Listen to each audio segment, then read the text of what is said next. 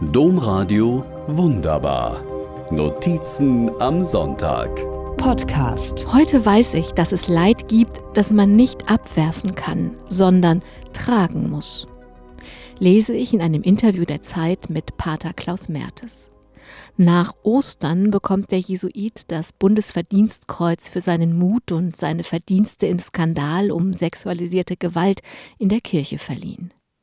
Seit Klaus Mertes im Januar 2010 ehemalige Schüler und Schülerinnen aufrief, sich zu melden, wenn ihnen im Canisius-Kolleg sexualisierte Gewalt angetan wurde, ist jahrelang fast nichts passiert.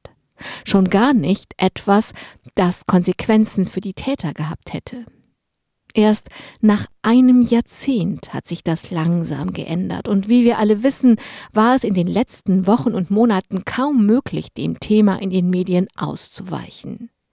Für Klaus Mertes aber war alles all die Jahre präsent das Leid der Menschen, die sexualisierte Gewalt erlitten hatten, der Umgang der Täter mit ihrer Schuld oder wenigstens mit ihrer Verantwortung und last not least der Umgang seiner Kirche mit ihm selber.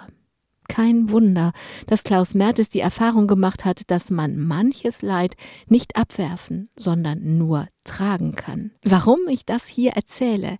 Weil es Klaus Mertes trotz allem gelungen ist, ein glücklicher Mensch zu bleiben. Befragt, was geholfen hat, erzählt er, wenn ich versuche, das Kreuz abzuwerfen, lande ich in der Verzweiflung. Und du kannst das Leid nicht allein tragen, die schrecklichen Geschichten, die du gehört hast, die Anfeindungen und Niederlagen. Freunde sind auch nicht durch professionelle Helfer ersetzbar. Du brauchst Begleiter für ein ganzes Leben. Freundinnen und Freunde fürs Leben also. Ganz und gar wunderbar finde ich, dass Klaus Mertes sagen kann, solche Freunde gäbe es und ihre Treue nenne man dann wohl Liebe.